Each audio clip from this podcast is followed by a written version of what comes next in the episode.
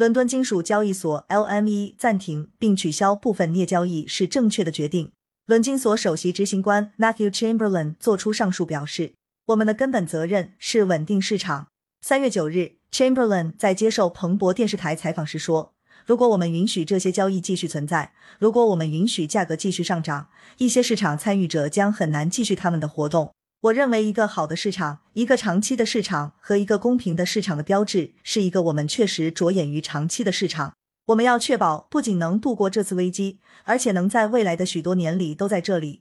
Chamberlain 表示，Chamberlain 承认，暂停镍交易后，一些市场参与者感到沮丧，但从长期来看，交易所将因此次介入，确保金融稳定而获得更多信誉。暂停并取消部分镍交易，原因是非常清楚的。在亚洲时间段看到的价格已经与实际情况脱节了。我们必须介入，以确保市场状况不会将价格推向不利于市场和参与者数量的方向。我完全理解一些交易员可能会说，这降低了我们在 LME 交易的意愿。Chamberlain 指出，我认为从长远来看。我们将获得更多的信任，因为我们已经进入并做出了正确的决定，即我们市场的长期未来和我们市场的金融稳定，而不是优先考虑这些短期收益。LME 的停市动作被部分投资人士视为自救。Chamberlain 则强调，做出的这一系列决定绝不是从 LME 自身的角度考虑，LME 并不面临风险。在采访中，Chamberlain 没有正面回应关于为青山控股给予更多时间来以补足保证金的问题。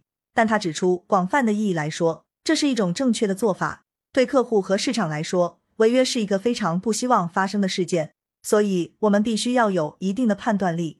举个例子，如果我们有一个会员可能没有现金，但有一个非常支持他的组织承诺给他现金，我们绝对会考虑使用我们的决定权。我想，世界上任何一家银行的信贷人员都会认为这是一个明智的决定。我们不希望会员违约，因为这是一个重大的冲击。因此，我们将尽一切努力与成员合作，以避免这种情况的发生。我认为这是正确的方法。当地时间三月八日，LME 镍出现了史诗级的暴涨，合约一度冲破十万美元。对此，LME 宣布暂停期镍交易，并取消当地时间三月八日的所有交易。此外，LME 还计划对镍期货设置涨跌停板，设定日涨跌幅限制为百分之十。并允许大型持仓者按照一定价格提前退出。LME 预计不会在三月十一日之前重启镍交易，重新开市的镍交易将于伦敦时间上午九点开始。